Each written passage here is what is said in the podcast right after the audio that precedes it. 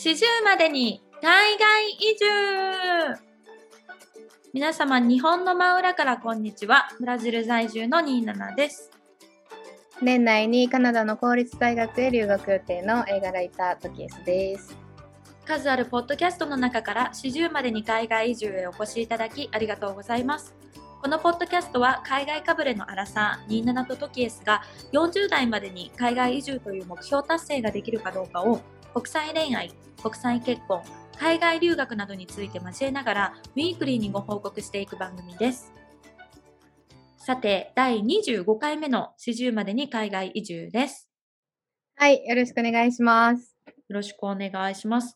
あの、今週はね、ちょっと私、とても気になるニュースをついつい先ほど見つけたので、ちょっとそれについてシェアしたいなと思うんですけど、おーぜひぜひ。はい、あの、ちょっと前のポッドキャストでね、トキエスが行ってるカナダの語学学校の先生が、そのコロナに対する考え方の違いで、あの、その友達を失ってしまったみたいなエピソードあったじゃないですか。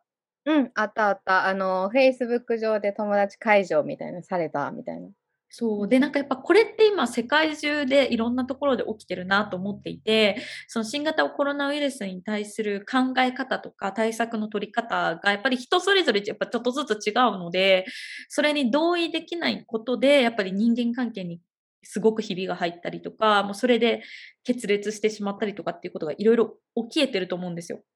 うん、そうかもね。そうなんです。でね、まあ、それに関連するニュースなんですけど、えっと、これ、ヤフーニュースに載ってて、あの、ソース元は figaro.jp さんっていうサイトだと思います。figaro.jp ですね。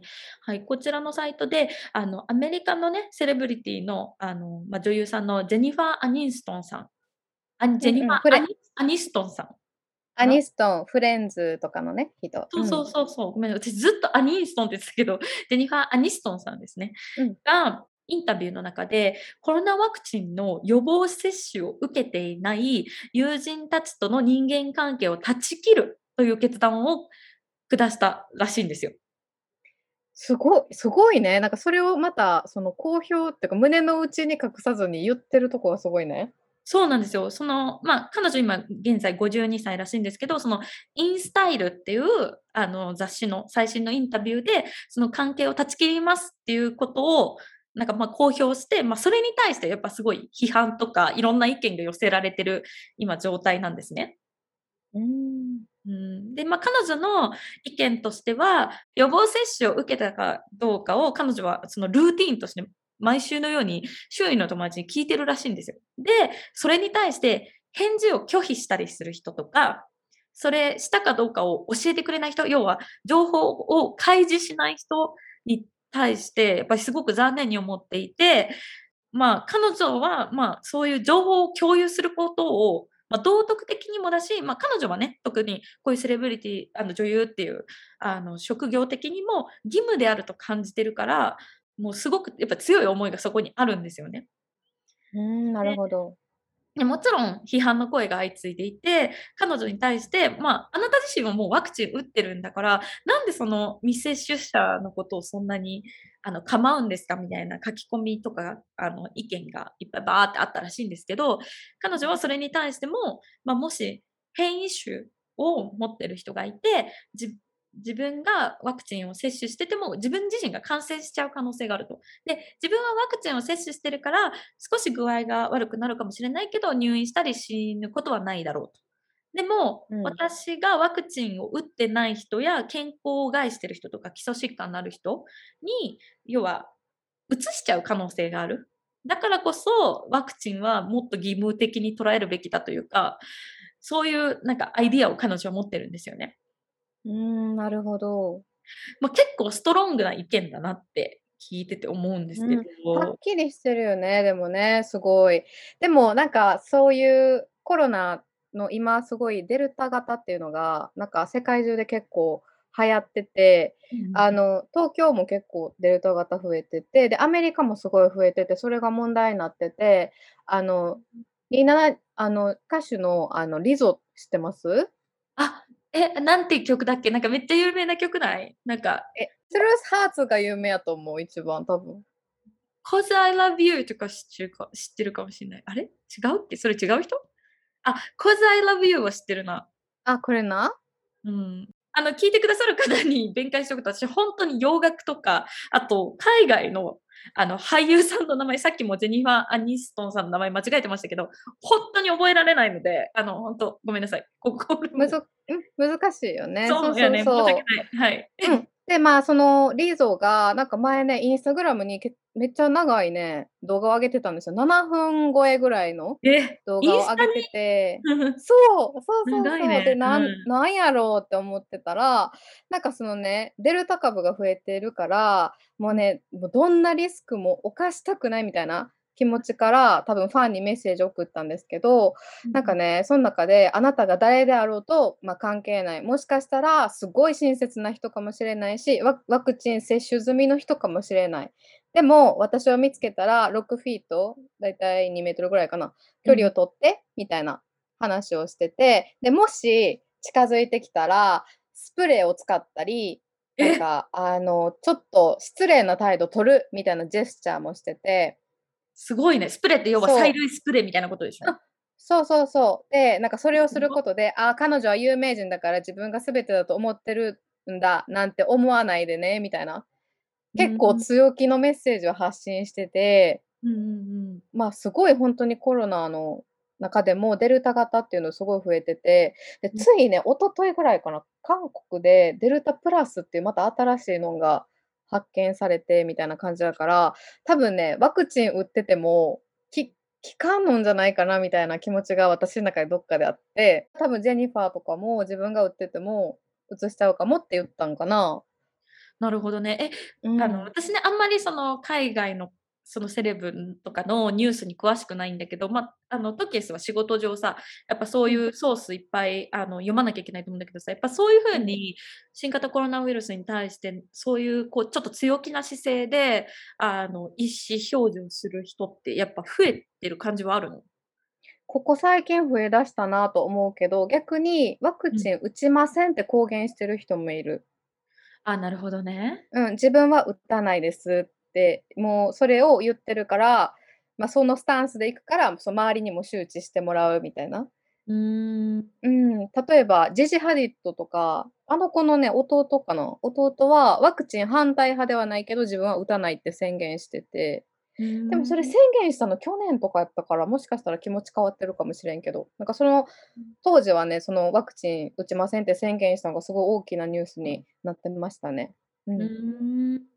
やっぱその、なんて言うんだろう、ちょっとこう、オーガニックというか、なんて言うんだろうな、ロハス、ロハス？なんかそういうなんかこう、ナチュラルに生きたいって考えてる人たちっているじゃないですか。うんうんそういうなんか人工物を体内に入れたくないっていう人たちもいると思うので、まあね、思想とか、その人の育ってきた環境とかでもちろん考え方はね、みんなそれぞれ違うと思うんですけど。うん、そうですね。まあワクチンに関しては、なんか普通何年もかけて作られるうん。ワクチンがこうギュッとなんか期間縮めて作られてて、で、デルタ型もそんなになんかその効く確率も減ってきて、ってなるとワクチン打つ意味って考えるのは普通な気もする。なんか日本で今若者がすごいね、ワクチン打たない派の人が増えてるみたいなニュース見て、へそー。そうそう、なんかすごいデマが流れてるんですよ。なんか SNS で、なんか妊娠できなくなるとか、なんかそういうのを多分心配して、打たへんって言ってる人が増えてるみたいで、うん。で、でもなんかそのやっぱテレビとかはやっぱ打ちましょうっていうのを大々的に言ってるし、CM も流れてるから、だからでも、100%安全はないからさ、やっぱうん難しいなと思いますね。うん。もう自己判断するしかないですね。その SN SNS、えっと、ソーシャルメディアだけで判断しちゃうんじゃなくて、ちゃんとしたソースから 情報を持ってきて自分で判断するしかないですよね。やっぱこればっかりは。うん、そうだと思います、本当に。うん。ねはーい。まあ、そんなあのニュースのご紹介でございました。うん、興味深いね。今ならではって感じ。そうなんですよ。うん。ね、では、早速本日も始めてまいりましょう。はい。日本の常識は海外の非常識？今週のカルチャーショックのコーナー。このコーナーでは40までに海外移住を目指す27とトキエスがそのプロセスにおいてカルチャーショックを感じたことについて皆さんにシェアするコーナーです。はいえー今週は私27の方からシェアさせていただきます。ははいお願いします。はい。えっと、最近、うんネットフリックスのリアリティショーを見ることに、あの、ハマっていて、あの、パートナーと一緒にね、まあ、あの、何か見ようよってなった時は、大体、リアリティショー系の番組を見るんですよ。楽しいね。うん。もうで、皆さんにおすすめしたいのが2つあって、1つうんは、Awake, The Million Dollar Game っていうやつで、うん。2つ目が Blown Away。ちょっと発音がすごい悪いんですけど、ブ、ブローンだから吹くだよね。ブロー、うんうんうんブロー。うん。風を吹く、あの吹き込むのうんブローンアウェイっていううん2つの番組があるんですけど、まず、アウェイクの方は、えっと、これ、シーズンあ1までしかまだなかったかな。結構両方とも、最近の？そう、両方とも新しいリアリティショーで、うん。で、このアウェイクは、その、毎エピソード、7人だか8人の挑戦者がまずいるんですよ。い1シーズンに何エピソードだったかな ?12 エピソードとかあったかな？ちょっと本当はやふやで申し訳ないんですけど、その毎エピソードで100万ドルをの賞金をかけて、24時間寝てない7人の挑戦者がき競い合うんですね。100万ドルって1億やんな。そう。すごくない？まず、まず金額がやべえじゃん。でね、1億。うん。そうで、まあ、どういうルールかっていうと、まず、挑戦者の人たちはある部屋に入れられるんですよ。で、24時間、あの、アメリカのあのクォーター、要はうん25セント、ちっちゃいコインあるじゃないですか。うんそれを。数えるんです、24時間。えー、しんど。そう、しんどいでしょ。まず数えるところから始まるんですよ。で、えっと、その24時間経った段階で、じ自分が何円分数えたかを申申告するんですね。うんうん。で、会場に集められるんですよ。そのこ公開収録みたいな場所に全員集められるんですよ。うん。で、番組はそこからスタートするんです。だから最初の24時間は省かれてて、その24時間寝てない状態で、その番組がスタートするんですよ。へえ、そうなんや。うんそうだから、なんか、そういうリアリティショーで1億をかけて戦う番組なのに、みんな寝てないからすごい元気ないんですよ、最初。えそうやろな。24時間寝てないってしんどいもん。そう、んそれが結構、ずっとかもなんか、はい、妙にハイテンションになっちゃったりとか、すごい、それがまず、なんかちょっと、なんか奇妙で、ちょっと笑えるんですけど、うんうんうん。で、その、まず会場に集められた段階で、まず、一番数えた金額が低い人と、が、まず脱落するんですよ。ああ、なるほどね。7人いて、そっから6人になる。うん。そう、でもだからその人は24時間お金数えて会場に来ました。でも、5分も経たないで退場させられるんです。なそれ誰が考えたん？何大富豪？なんか大富豪がなんか怪獣みたいに集めてなんかさ、そういう感じやろ？私も怖いわはい。い。うんや、すごくない？だって結構残酷じゃん。うん、残酷。でね、また同じ、その、その一番金額が低い人が退場した後、今度は、その、さっき24時間数え終わった後に、自分がいくら数えたか申告するって言ったじゃないですか。で、うん申告した数字と実際に数えた金額がず一番ずれてる人、ほうほうほう一番アキュレートじゃない人がうん脱落するんですよ。おお。それも開始5分ぐらい？そう、だからこの2人はもう会場入って5分ですぐ出てくる。なんじゃそれって感じなんだけど、でそっからうんようやくショーが始まるので、過酷へえ。でね、まあ、その、一個ずつちっちゃいミニゲームをやっていって、で、一人ずつこう、エリミネイトされていくっていう感じ、脱落していくって感じなんですけど、その、このゲーム、このリアリティショーの面白いところは、バイアウトっていうシステムがあるところなんですよ。ほう、どんなシステム？で、バイアウトっていうのは、例えば1個ゲームをやります。じゃあささっき7人中2人がもう脱落して、うんじゃ残った5人で一番最初のゲームやります。でゲームやりました。で、やった時点で、挑戦者はお互いの成績を知らない状態でやってるんですよ。うんうんうん。で、その状態でバイアウトっていうシステムが来て、自分が一番成績が悪いと思う人が、そのバイアアウトで、その10秒間の中でボタンをと押せば、その人は、その、その時の言われた金額を持って帰ってか、お家に帰れるんです。だから最初は確か25万とか、2500ドルぐらい。ああ、なるほどね。でも、それはもらって、じゃあまあ脱落やけどお金もらえるみたいな？そう、なんか昔あったさ、ミリオネアってあったじゃん。あの、あミリオネアでさ、うん、なんか、ここでもう、あの何、ギブアップして、今ある賞金を持って帰るか、次挑戦するかみたいなのあるじゃん。うん、あるある。あんな感じそれに似てる感じなのかわかんないんですけど、でも、自分が最下位かどうか想像するしかないんですよ。うん、分からへんもんね、だって。わかんない。だから、それで例えば自分が最下位なの、最下位なのにバイアウトしなかったら、誰も、とか、あとは誰もバイアウトしなかったら、自動的に最下位の人は何にもなしで帰んなきゃいけないんですよ。へ賞金なしで。だから自分がどうしてもあの成績が一番悪いと思うんだったら絶対バイアウトした方がいいんですよ。なるほどね。で、最悪なのは、成績が最下位じゃないのにバイアウトしちゃった場合。うん、どうなるそうすると、そのバイアウトした人はお金を持って帰るけど、本当は一番成績が悪かった人は生き残れるんですよ、そのまま。ああ、そういうことな。へえ。だから、え、この人バイ、その例えば成績が下から2番目に悪い人がバイアウトしました。うん、ってなって、その下から2番目に成績悪い人が2500ドルで、まあ、帰るってなった時に、じゃあ、じゃあ実際に誰が一番成績悪かったか見てみましょうってなるの、バイアウトの後に。ほうほうほう。性格悪いですね。そう、バイアウトの後に、うん、じゃあ誰が一番性格悪かった、あ、性格じゃない、成績悪かったか見てみましょうってなって、それで一番悪い人が別の人だと、オーマイガーってなっちゃうの。あ、バイアウトするんじゃなかったってなるじゃん、バイアウトした人からしたら。確かに確かに、一番成績悪かった人からしたらラッキーってなる。うん、そこも、ね、そう戦略でもっと高いお金が欲しいから自分は成績悪いけどそのバイアウトの前のなんかちょっとしたトークですごい自分が自信があるっぽいことを言ってあじゃあそのバイアウトする前にやっぱみんなで話したりとかそれお互いを知ってるんやじゃあみんな参加者は。あ参加者はね同じ場所にいるのでもそのゲームをする時だけ別々に分けられるの。うん、ああそういうことね、うんうん、だからちょっとした心理戦があったりとかしてまあ、そこがすごいこのゲームの面白いあの見どころかなって思ってます。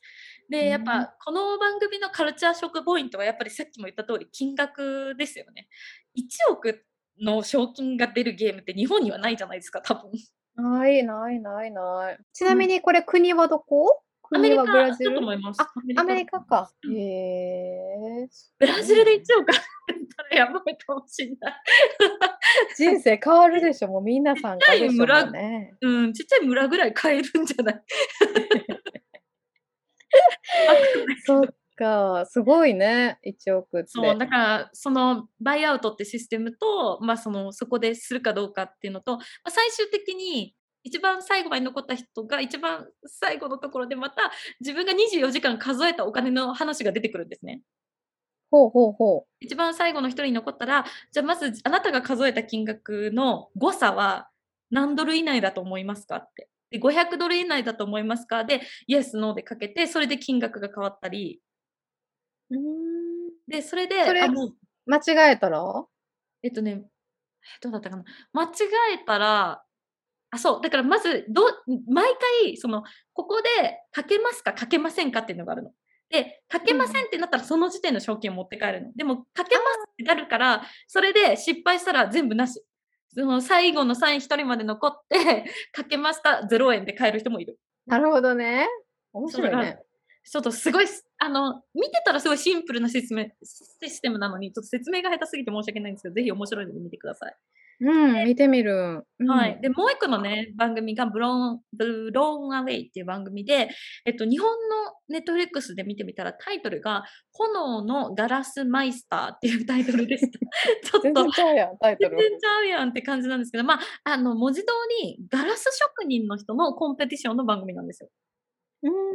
で、なんかガラスって、なんかすごい服じゃないですか。服、うんうん、で、だからそこからタイトルが来てるのかなと思うんですけど、うん、これは毎シーズン10人のガラス職人の人が参加して、1エピソードごとに1人ずつエリミネートされていくと。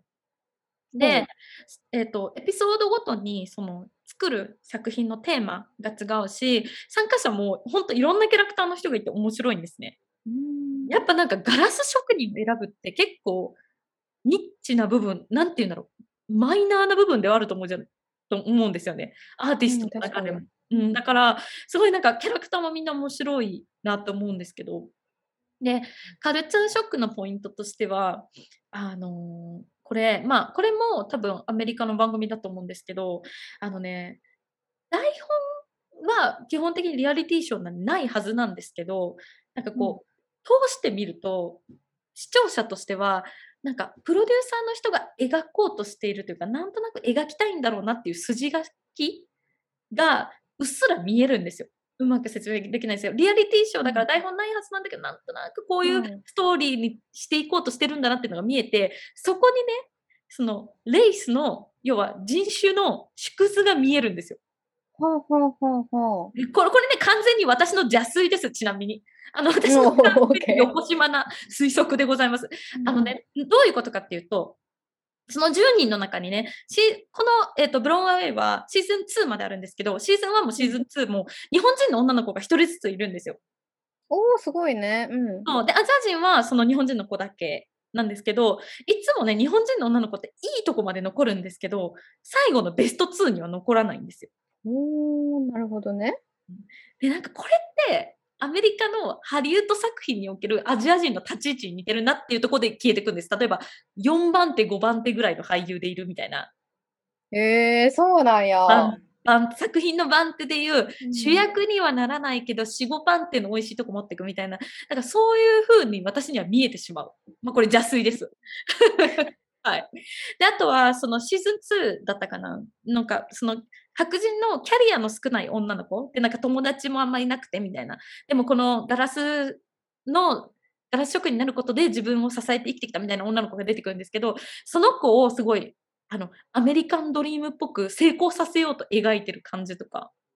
うん、なんか描き方ってあるよね。それはわかる。なんかインタビューの仕方とか。そうそうそうそう。なんか、絶対、うんこのインタビューはもう勝利が決まった後に撮ってるインタビューなのに、あえて持ってき、前に持ってきたりとかするじゃないですか。うんうんうん、で多分それ情報操作をして、ある程度の筋書きを、その作品をやってるディレクターだったり、プロデューサーがやろうとしてるんだと思うんですけど、どうしてもそこに人種の縮図が見えてしまうのがある。私の中で。あとは、なんか、なんかやっぱ黒人の人とかが、やっぱりすぐにいなくなっちゃったりとか。ああ、そうなんや。うん、そう、なんかね、なんかどうしてもやっぱりアジア人のあの、ポジショニングを私はそういうふうに見てしまうところがありましたね。はい。まあで、まあ特にこのブロンアウェイのそういうなんか、アジア人ってこういうポジションだよねみたいな風な、まあ、完全に邪推ですけど、こういうアイディアって、自分が海外に行かなかったら、アジア人がどういう目目線で他の人たちから見られていて、どういう立ち位置にいるのかっていう考えにすら至ってなかっただろうから、なんかこう、ああ、なんか気がつかずの間に自分の考え方が結構なんて言うんだろうな、変わってるというか、広がった感じがあるのかなって思ったっていう、うん、まあ、話でした。気づかされたんや。炎のマイスターで。炎の何やった？炎のガラガラスマイスター。あれで気づかされたんや。そうで、なんかね、まあ、その番組に日本人の女の子2人出てるって言ったんですけど、1人の子は、あの、多分アメリカ人とのミックスの女の子で、多分アメリカ生まれ育ちじゃないかなっていう感じでした。でもう1人の子はね、日本生まれの子なんですけど、もうペラペラ英語ネイティブぐらい。多分、日本で生まれてるけど、ほとんどアメリカで過ごしたんじゃないかなっていうぐらい、英語ペラペラな感じでした。だから、ね、そう、だから、まあ、またそのね、番組がもっとこうインターナショナルになってたら面白いなって思いますし。うん、あの確かに。はい、ちなみにそのほ炎のガラスマイスターはさ、あの、どっちがおすすめ？シーズン1と2。うん、なんか、リアリティショーって基本的に全部シーズン1が一番良くないですか？これ私の持論なんですけど。うん、かななんか、どうやろう、うん、シーズン1の方がギラギラしてて、で、なんか、シーズン1で最後の2人に残った1人の人がいたんですけど、うん、なんか、シーズン2を通して見てて、パートナーと、え、これ、あの、シーズン1で一番最後に脱落しちゃった人が、シーズン2に出てたら圧倒的に優勝してたよね、みたいな話になったんですよ。だから多分シーズン1で集められてる人の方が実力者がもしかしたら、まあこれ失礼かもしれないけど多いのかなとか、まあいろいろ考えて、うん、ですね。まあでも、うん、なんかギギラギラしてて面白いんで、ぜひ見てください。じゃあ、まあ、とりあえずシーズン1から見ろってことですね。はい、うんあの、本当ガラス細工面白いので見てると、ぜひ、見たい、ガラス。綺麗やろ、絶対。うん。ネットフリックスぜひ見てください。まあね、ああいうアートをね、コンテするのってすごい、なんか私とパートナーも、え、絶対こっちの人の方がいいじゃんみたいなのあるんで、そこのストレスはありますけどね。うん、なんかさ、やっぱ芸術って難しいよね。そうそうこれ、あれ、私も描けそうみたいなのあるしさ。でもそうそういうのがすごい高かったりするし、なんかアートの世界ってほんと不思議やなと思う。うん。そう、なんかさっきの、その、プロデューサーが筋書きを描こうとしてるっていう話も、その、さっき言ったアメリカンドリームっぽく描こうとしてる白人のキャリアの少ない女の子が、1位になった回があったんですけど、その作品がどう考えても他の人の作品の方が良くないかって私とパートナーは思って、ああ。そう、この子を残したい、筋書きとして残したいからここで1位にしたんだっていう邪推です。なでもそういうのある。なんかうちもオーストラリアのなんかデザートのコンペティションのなんかショーを見たときに、なんかテスト2個あって、1個目ですごい大失敗してた子が、うんなんか1個目も2個目もめっちゃいい感じの作ってる人よりいい点数もらったの見たときに、やらんせーって叫んだ。やらせみたいなストレス溜まるじゃないですか。なんかうん、そうそうそやっぱり個人的にはやっぱり日本人のコンペティターの人にやっぱちょっとこう肩い肩入れしちゃう自分もいるのでう。あるね。頑張れって思っちゃうら。からだからななんだよあの子の方が良かったじゃんみたいな そういうなんかねなんかあのまあでもそういうふうに熱中できるってまあいい番組なのかもしれない、うん。視聴者を捉えて。そうん。うん、すごいね。はい。まあぜひあの皆さんも、うん。興味が。見てみる。はい、見てください、うん。はい以上です。はい。はい。はい。じゃあ次、私とケースいきます。はい。えっと、今週のカルチャーショックは、言えてないカルチャーショックはですね、またまたちょっとショックなことはなくて、はいはいえっと、また現状報告になっちゃいます。すいません。えっと、来月もうカナダに行っちゃうので、ちょっとここ最近のエピソードは全部そんな感じになっちゃうんですけど、来月だっ今月じゃない？今月や。待って大丈夫？っや今ばていうかもう多分10日もないんじゃない？ー。ない。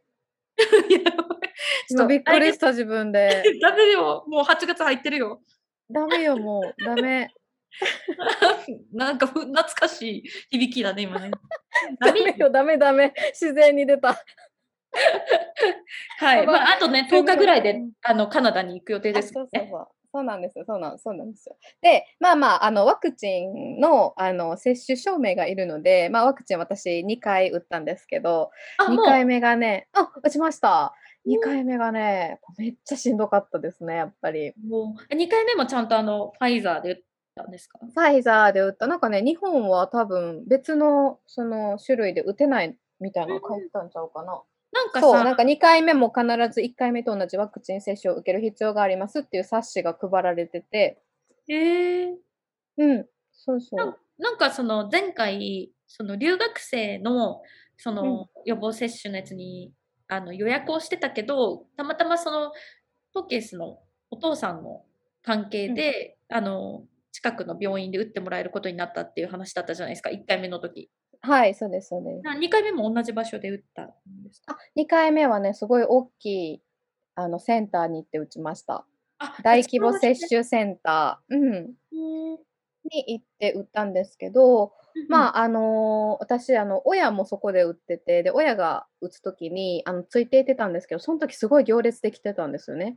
なんか、でも私が行った時平日やったからか、全然行列はなくって、で、うん。まあ、普通に、あの、問診票と、身分証明書と、で、1回目ワクチン接種した、その、接種証明と、を持って行って、で、なんかお水もらえるんですね、イロハス。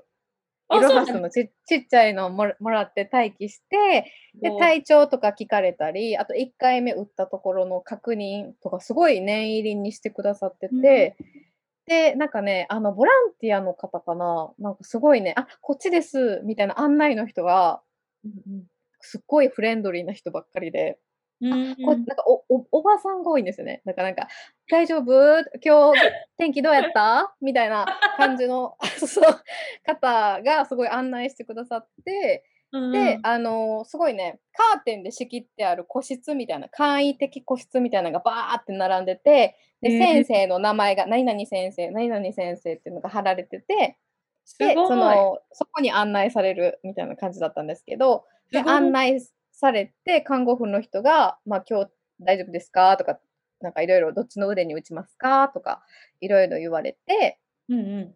で、先生がね、男の人やったんですけど、なんか1回目打った時より全然痛くなくて、うん、で、あの、いや、めっちゃ上手い人なんやなと思って注射するの。え、てかでなんか全然ブラジルと違う。だってもうこっちなんて体育館で仕切りなくて、打ってくれるのリアーナみたいな人だし、あ、言ってたね。打ってくれるのなんか編み込みのドレッド入ってるリアーナだし、あの、うんそもそもされてるないからね、立った状態だから。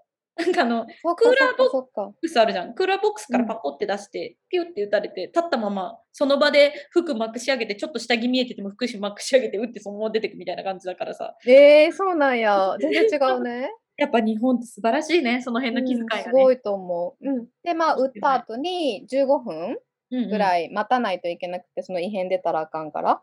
はいはいはい。なんかその待機室みたいなところに椅子がバーって並んでて、で、うんちゃんとそこにもなんか案内係のおばさんが、なんか こっち一人座ってるから、一個開けてこっち座ってねとか言って言って、いいね。ほんでなんか、関西のさ、おばちゃんの ホスピタリティ。そうそう、で、なんか10分前とかも気分大丈夫って、あと5分やねとか言って、言って、うんうん今日何できたんとかめっちゃ喋りかけてきてくれとって。めっちゃ優しいな。うん。そうそう。で、15分経った後に、まあ普通に帰れたんですけど、まあ正直、打った後とか、まあちょっと痛みあるかなぐらいで、でも1回目よりそんなに痛みがなくて打ったところはね。うんなんですけど、夜帰って、だるさがすごい続いて、で、あの夜中寝てる時に、あの27と同じ感じで寒気、布団かぶってるのに、震え止まらないみたいな状況になって。でめっちゃしんどい、寒いってなって、もう寝れなくて、で、うん次の日、もう熱はないんですけど、うん座ってられなかったんです、頭痛がひどくて。あ、一緒だね。うん。うん、なんか熱は全然ないのに、なんかご飯食べることさえできないみたいな。座座ってご飯食べ、一口二口食べて頭痛って言って横になるうんうみたいな状況がずっと一、まあ、普通に一日続いて、夕方過ぎ、24時間後がやっぱひどくて、ん。うん、だよね。うんうんうん。うんまあ、それがすごい大変やってんですけど、まあ、それもすべて英語で証明をもらうためと思って頑張ったんですけど、そうね。だってこれがあるかないかで、入国してから払う金額が大変変わってくるもんね。そうなんですよ。で、まあ、その後に普通にあの英語の証明が必要だだったので、あの英語の証明の申請をしたんですね。その文部科学省の方に。おーそしたら、なんとややこしい、2種類あるって言われて、え、申請書が？そう、英語のあ証明書が。ーあ、でも確かに、あ、ごめんね、すごい声上げちゃって。申し訳ないいいよ。うんあの、YouTuber さんでね、リアリコチャンネルさんだったかな、名前ちょっとちゃんと覚えてないんですけど、スペインに住んでる、あの、イギリス人のお父さんと日本人のお母さんがやってる、まあ、お母さんがメインでやってらっしゃるチャンネルで、その、スペインに住んでたけど、イギリスに帰国するってなった時に、そのお母さんと子供たちは入国できないって言われちゃって、そのなんか証明書うんのし種類、ちゃんと英語で準備したのに、それが受け取られなかったみたいな、あ、日本に帰国した時だったかな、忘れちゃったんですけど、でも確かに、証明書ってそんな種類があるんだって思った記憶があります、その YouTube 見て。そうそう、なんか2種類あって、とりあえず1つだけをもらって、で、エージェントの人に確認してもらったら、あ、まあ、えっと、その、それは、なんか、あの、ワクチンの種類が書いてないので、これは多分無理ですねって言われて、で、多分もう一個の方のワクチン証明書は、使用可能な国が決まってて、国の一覧みたいなのがあって、その中にカナダがないから、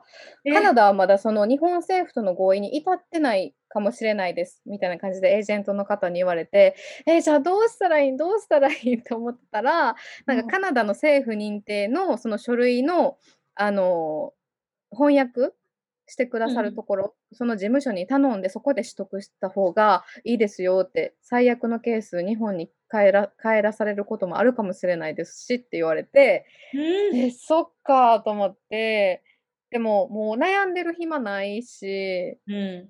で、あの、そのカナダのそのコロナ禍で、ワクチンを打った状態で行くっていう人の情報が少なすぎて、どの。証明書がオッケーなのかがまだ全然エージェントの方でも把握しきれてないという話やったから、まあ、確実な方法を取っていきましょうっていう話になって、で、あの、あの普通にそのトロントにある、うん。その公式の政府認定のあの翻訳事務所にお願いして、で、PDF であの納品してもらうんですけど、それ今、あの発注やっと終わったところで、えー、大変だったね。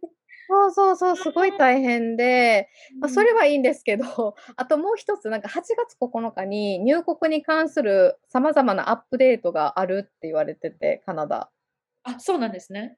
そうそうそうなんですよ。で、なんかその、多分ね、あの、学生に有利になるみたいな情報かもしれないし、最悪デルタ株のこともあるから、もしかしたらもっとストリクトになる可能性もあるみたいな話されて、このタイミングで？やばいね。そう、このタイミングで？みたいな感じで、でも、も本当にギリギリになるまで渡航できるかわからんなと思って、うん。で、なんか普通にコロナのニュースとかチェックしてても、やっぱ日本って今、東京1日5000人とかうん、出てるから、もう本当に全国で1万人以上出てる日が続いてて、厳しい、もしかしたらなんか日本だけ外されたりとかあんのかなとか、ああ、そうか。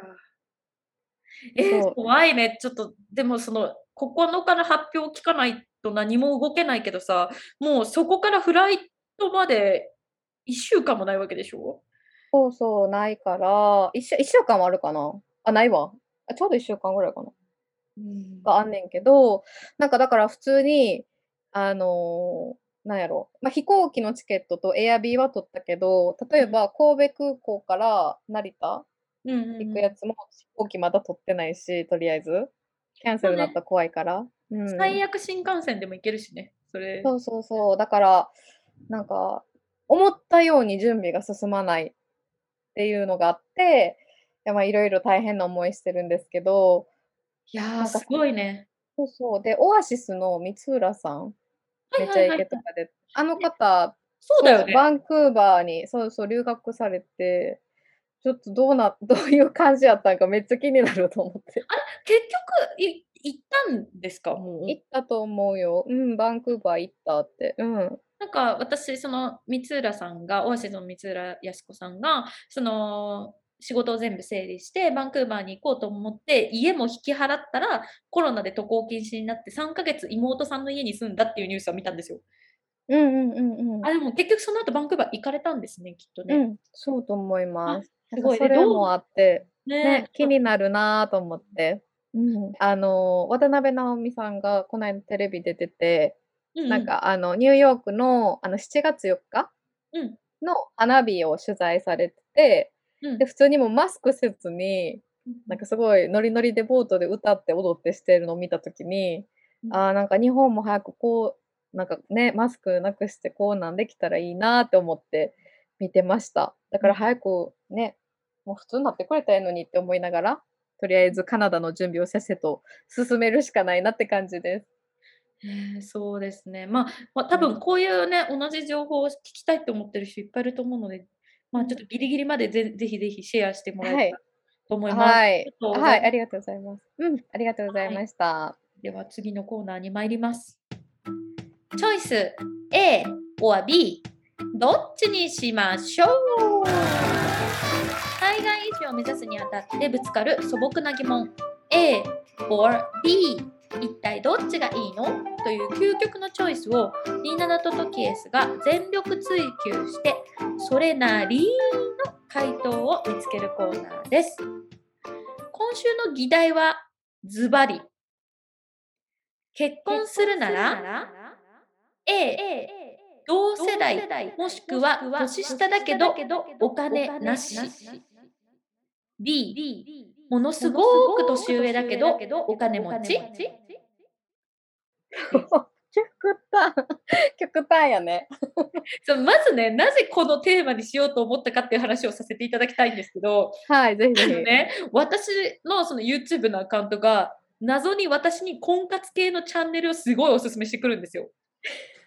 なんでかわからへんね。あなんか私のなんかだんだんだんだんなんかちょっとずつ増えてきてるんだけど、で、なんか婚活系のチャンネルって、やっぱタイトルが過激だから気になってちょっと見たくなっちゃうんだよね。あ、もう絶対それや。あ、それや。それで多分どんどん増えちゃってんだけど。で、まあ、試しに、まあ、見てみたら、やっぱ婚活系のチャンネルの内容が、もうなんかとんでもなく辛辣で、なんか衝撃的なんですよ。えー気になる。でね、見たチャンネルが、えっと、一つ目が、さよなら婚活チャンネルさん。えー二つ目が、結婚相談所の指南所さん。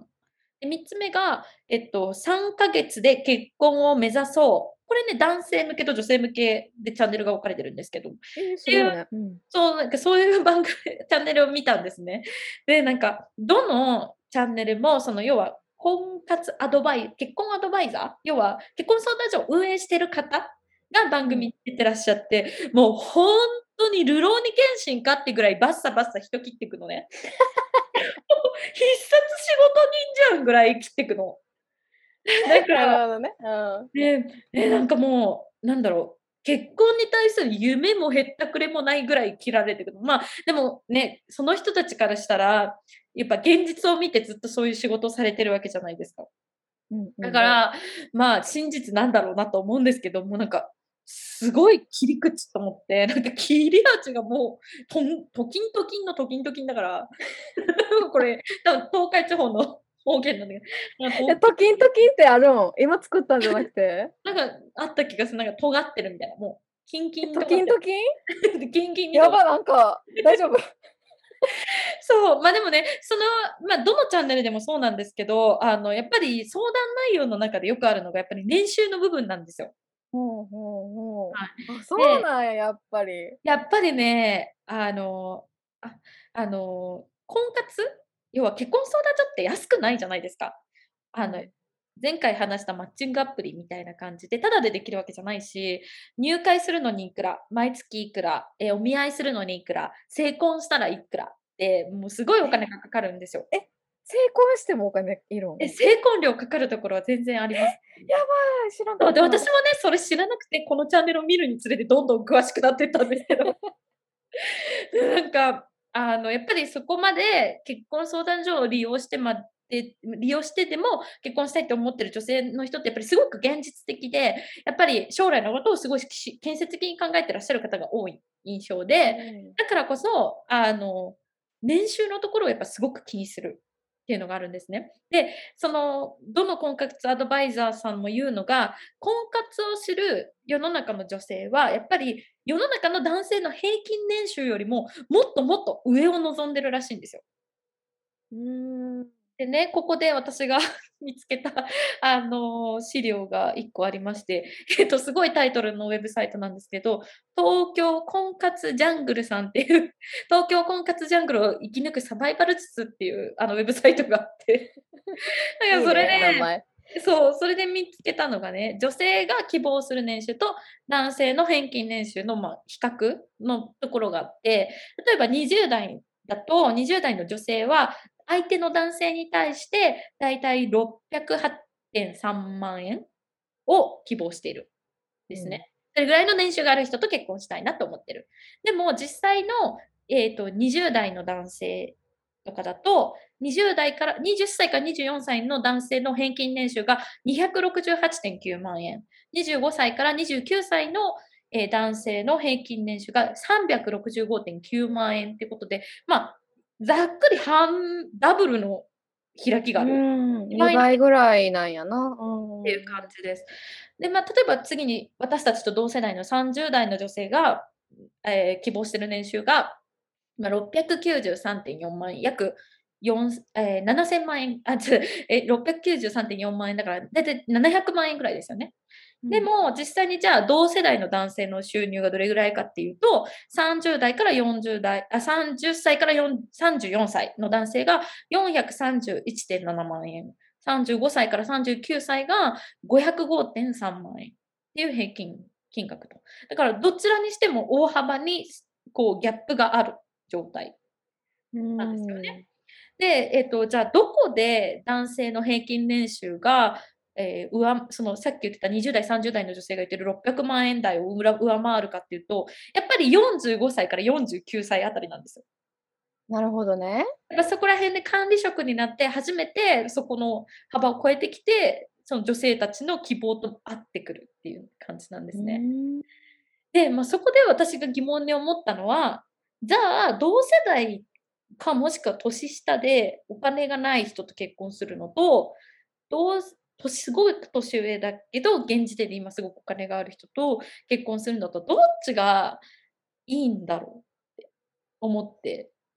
おーうん、あのちなみに私のパターンで言うと私は完全に A のパターンなんですよ。あのパートナーはうん私より年下でお金はありません。なんなら今学生やってるんで、あの全然お金ありません。ああ、なるほどね。そう私もがガリガリ働かないとダメっていう状況で、多分私と同じ世代の女性で婚活をしてる人だと、私のこの条件では結婚したくないっていう人いっぱいいると思います。なるほどね。だから、まあ、どっちがいいんだろうっていう感じなんですけど、まあ、トケースは、個人的にはどっちがいいですか？どっちやろ、なんか、お金で考えなんか、すごいアホみたいな意見なんですけど、お金結局愛ってお金なんかな？わからんけど。なんか。私あんまお金で考えたことなかったかな、今まで。この人じゃあ年収いくらやから、じゃあ、結婚のリストに入れようとかいう経験がないから。そうね。うん、なんかうん。トケースさんは完全に私と同じ A パターンだと思うんですよ。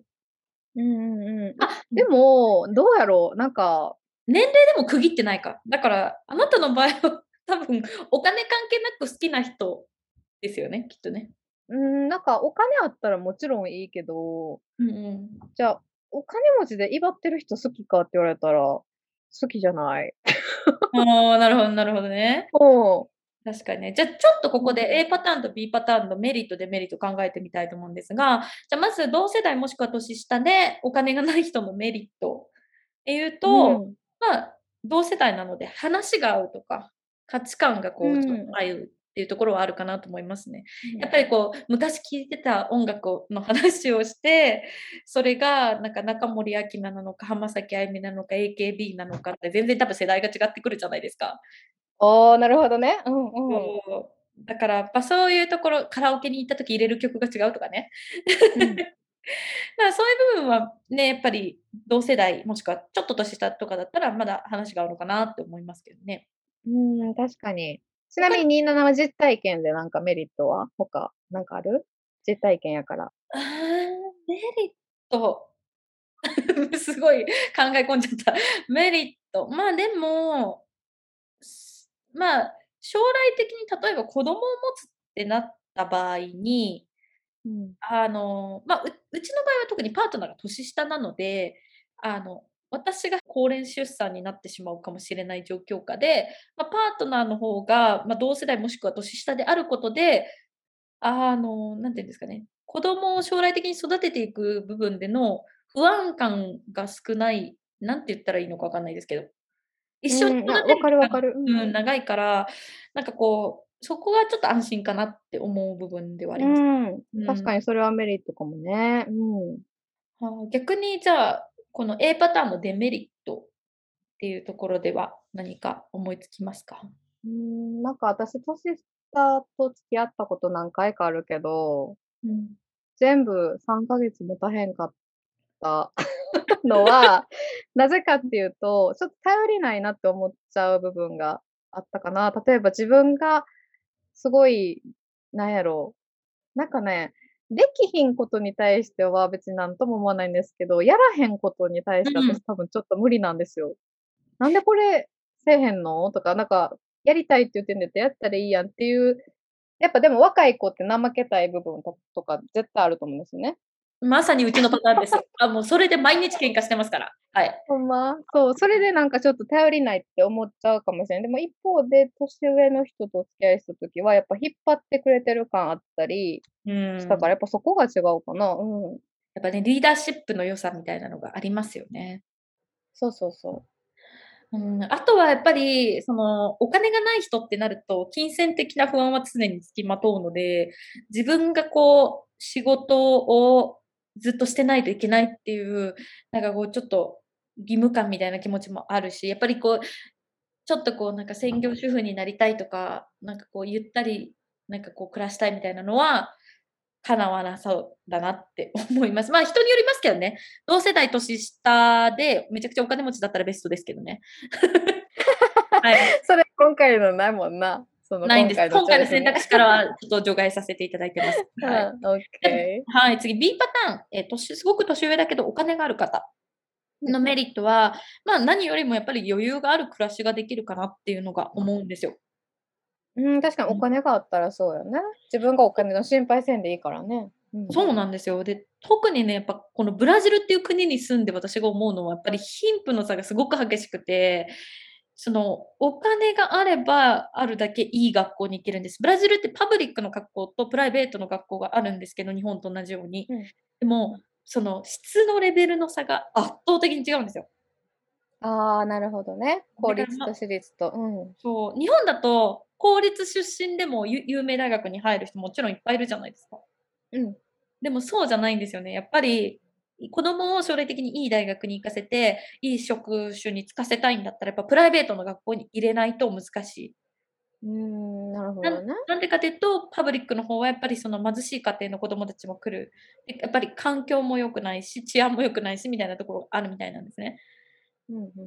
だからやっぱそこのお金を持ってるか持ってないかが如実に子供の将来に関わってくる感じがあるので、日本だとね、貧しくてもずっと公立の学校でなんとか奨学金でとかって、あの、あるけど、やっぱり国によってはそれが叶わない場所もあるから、なんかやっぱりそこは考えなきゃいけないポイントかなって思うんですけどね。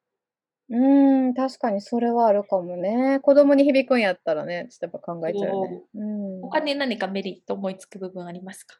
メリット、やっぱ一番のメリットはやっぱ人生経験が自分より長いから、人生相談の解決策とか提案とかが多分自分より同世代の人よりしてもらえそう。う日もうんてか私結構うんおじさんとかとお話しするの好きで、そう、なんか要はなんかあの相談乗ってもらったりとかいろいろする人大体自分より年上が多いかな。うん。大事ですよね。やっぱりそういう人ね、尊敬できたりとかすると大事ですよね。うん。うん、逆にじゃあ B パターンデメリットって何か思いつきますか？ジェネレーションギャップ？あ、さっきのね。やっぱり。うん。さっきの逆で言うたら。うん。なんかあの、私がすごい好きな YouTube やってる方で、えっと、お奥さんの方が24歳年上、奥さんが40代で男性の方が20代半ばっていうご夫婦のチャンネルがあるんですけど、そのチャンネルでおっしゃってたのが、あの、トキエスってあの昔の CD 覚えてます ?8 ミリの細長い CD。うん。ガラスの少年それやで。ガラスの少年ね。ビー玉に君が映っちゃうやつね。うんそうそうそうそう。あそうそうそれそれ。その CD を、要はその旦那さんの方は知らないんですよ。ああ。なるほ8どねミリの CD って何何それみたいな感じうんで話してて、そこのギャップを話してるときに、あ、だからそういうジェネレーションギャップって絶対、まあ、年齢が違えばあるよなって思ったりとかしましたね。。うんうんうん。ああと私が思うデメリットとしてはやっぱりその例えば極端な話ですけど奥さんが20 25歳で旦那さんが45歳ってなった時にその時にまあ例えば子供ができたとして子供が成人した時を考えると奥さんはまだ45歳で旦那さんは65歳でもう定年するかしないかってなった時に、そこでやっぱこう子供の大学の費用をどうするんだとかもし子供が大学院行きたいってなったらそこからどうやってお金を捻出するかっていう問題が出てくるじゃないですか。うん、確かに。そうだからやっぱりこう子育てをちょっと年上の人と一緒にするってなるとそこでどこか期限があって大変な部分はあるのかなって思ったりしますね。うん。あとやっぱね、将来介護がやっぱその年上すぎたら介護の問題とかも出てきそうやんね。確かにね。あのさ、加トちゃんとさ、あ、思った。うん。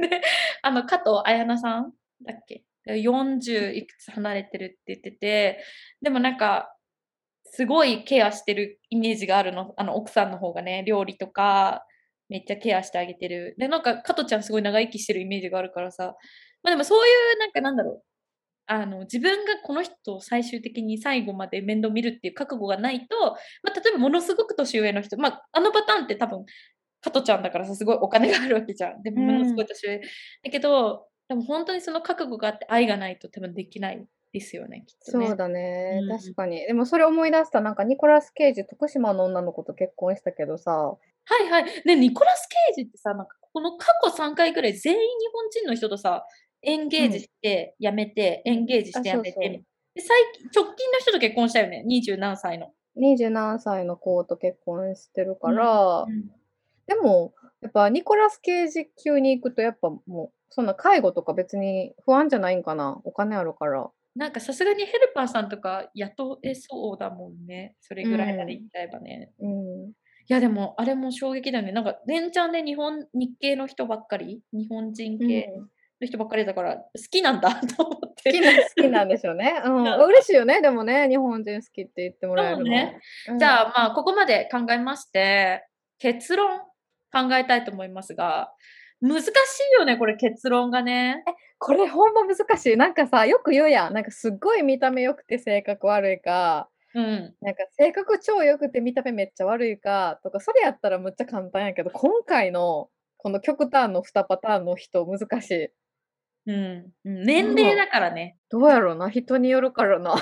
そうだからなんか悩みやすい年齢のところで分けるのが面白いかなと思って。いや、面白い面白い。そうん、このね考えたことなかった。うん。婚活サイトのこの YouTube チャンネルを見ていただいたら分かるんですけど、やっぱね、何が辛辣って、人をパーソナリティとか、その人のキャリアとかで切られるんじゃなくて、女性はもう本当にシンプルに年齢で切られるんですよ。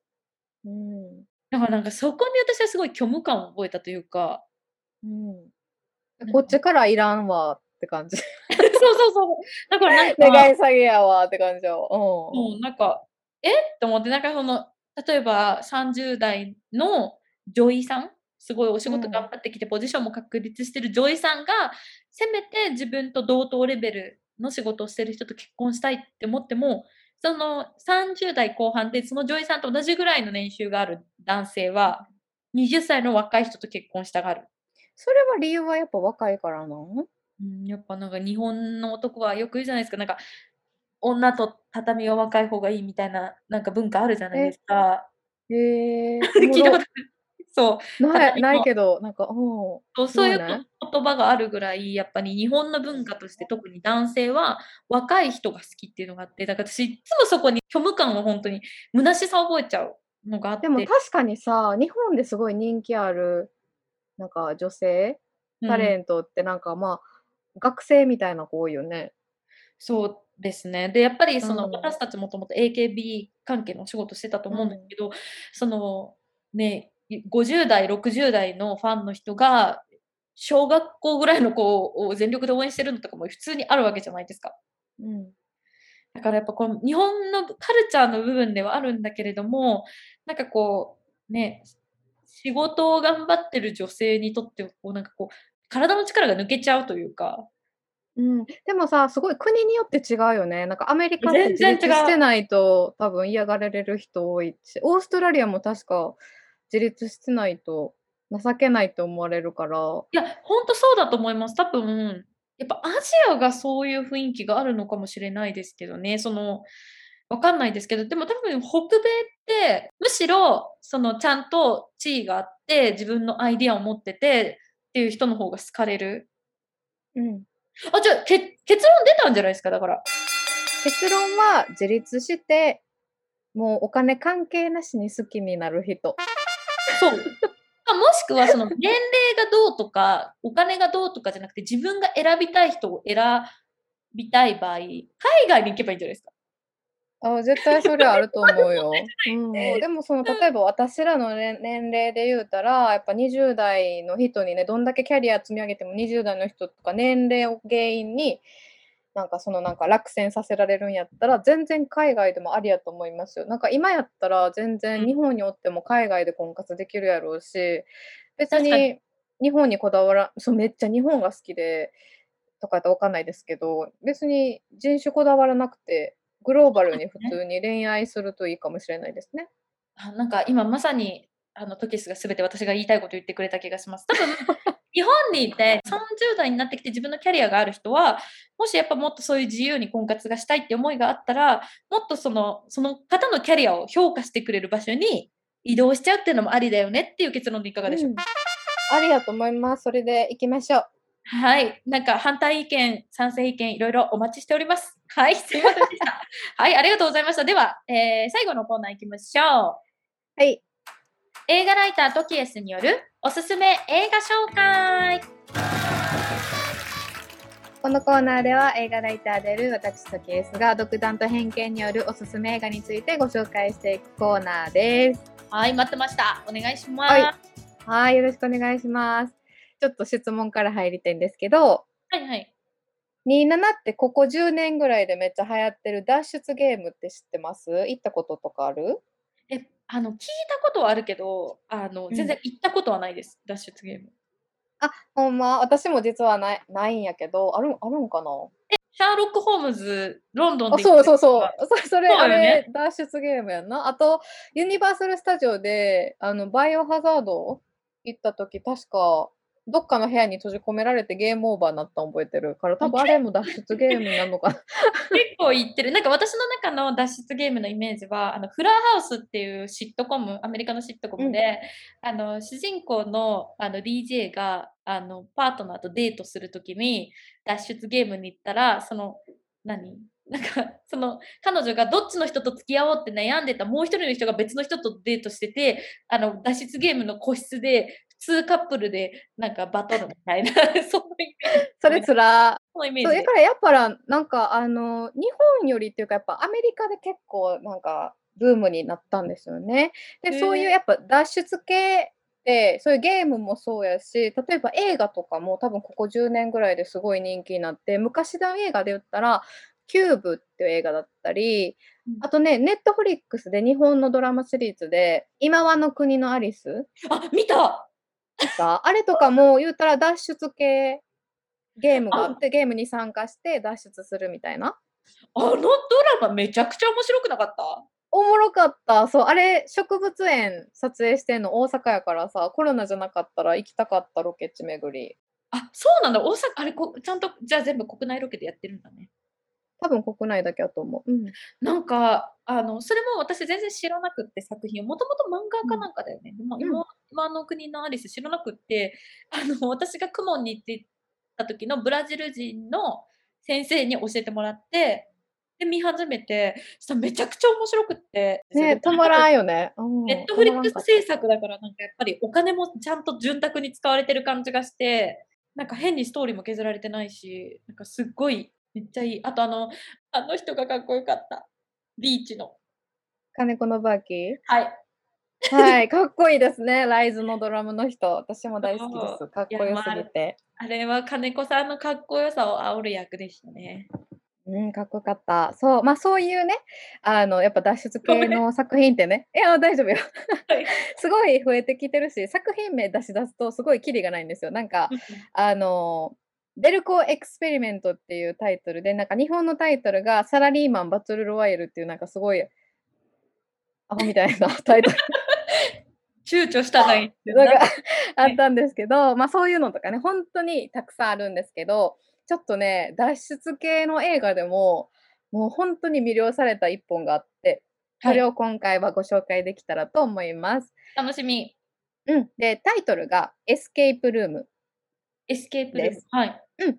で、えっとね、このエスケープルームは、えっとね、内気な理系女子のゾーイと、食料品店で働くベンっていう人と、元軍人のアマンダっていうちょっと強い系の女子と、あと投資家、すごい金持ちっぽいスーツのジェイソンっていう男の人と、あとマイケルっていうトラックのうんちゃんのおっちゃんと、あとはもうほんまに脱出ゲーム好きゲームマニアだぜ、みたいなダニーっていう、この1、2、3、4、5、6人で、あの、その6人別々に、あの、招待状を受け取って、うん、で、感謝祭シーズン前に、そのだ体験型の脱出ゲームに参加することになるんですけど、うんうん、優勝者は1万ドルの賞金が出る、あの、脱出ゲームに挑むんですけど、うん、あの、次第にその部屋がね、なんか普通じゃないことが起きたりするんですよ。最初面接会場に集まるんですけど、急に上にヒーターがあって、ヒーターのスイッチがオンになって、うん次、横のヒーターがオンになって、うんうんで、最終的に天井から火のなんかバーナーみたいなのがボーってなんか出てきて、えうんで、で、その中で制限時間以内にヒントを全部見つけて部屋を脱出しないと命の危険にさらされてしまうみたいな。はいはいはいはい。そう、そんな状態で6人は、まあ、全然知らない6人なんですけど、まあ、力を合わせて脱出ゲームを一つまた一つってクリアしていくんですよね。あ、協力するんだ。協力していくね。そう、まあ、仲間割れも途中するんですけど、まあ、協力していく。うん。で、まあ、言うたら脱出ゲームってやっぱりスリル満点なジャンルやと思うんですけど、なんかそれをね、本当にもう、なんやろどっちかとゲームじゃなくて競技みたいな感じですごい死と隣り合わせの競技みたいな感じで描いてるのがすごい面白いところやったり、あとね、すごい注目ポイントは、その脱出ゲームの各部屋のデザインがすごいんですよ。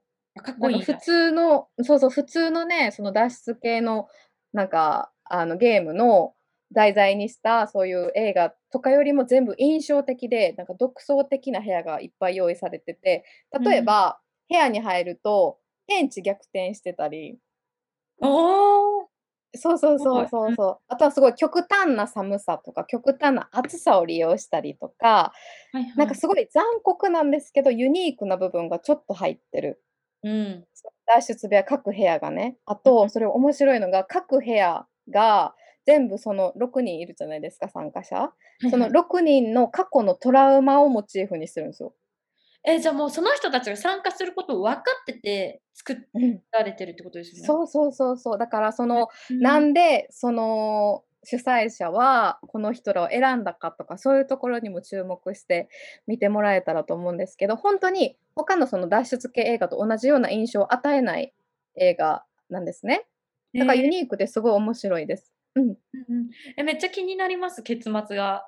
本当ですか？これめちゃくちゃいいんですよ。で、あとね、あの、ちなみに撮影を担当してる人、その映画の撮影を担当してる人が、あの、ライトオフっていうホラー映画があるんですけども、すごい怖すぎる映像で話題になった映画があって、はいはい。で、それを担当したマーク・スパイサーっていう方が撮影をしてるんですけど、なんか、その部屋が独創的やと結構複雑で、見てる側からしたら、え、今どこに、どの位置にいるんとかがわからなくなるかなって思うんですけど、うん、うんもう見てるこっち側も簡単に理解してくれる、させてくれるような、もうマジですごい撮影の技術みたいなのも、なんか実感できたので、それもすごい良かったです。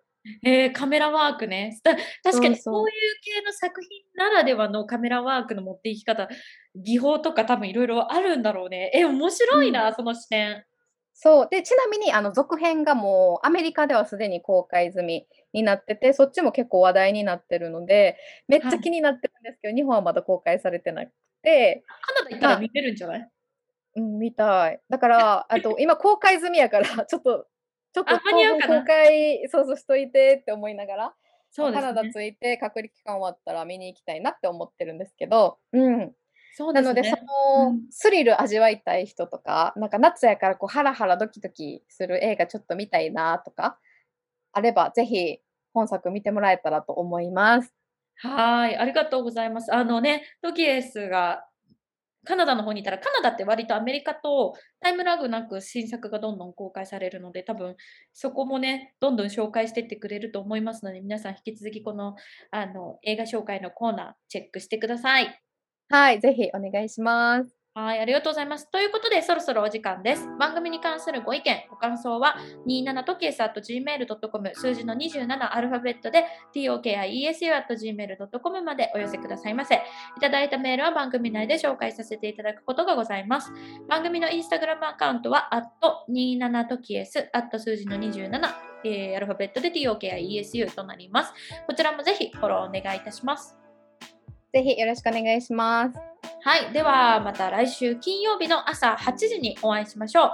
皆様どうか健やかな1週間をお過ごしください。ボンフィナージセマーナ。アストルエゴバイバーイバイバイ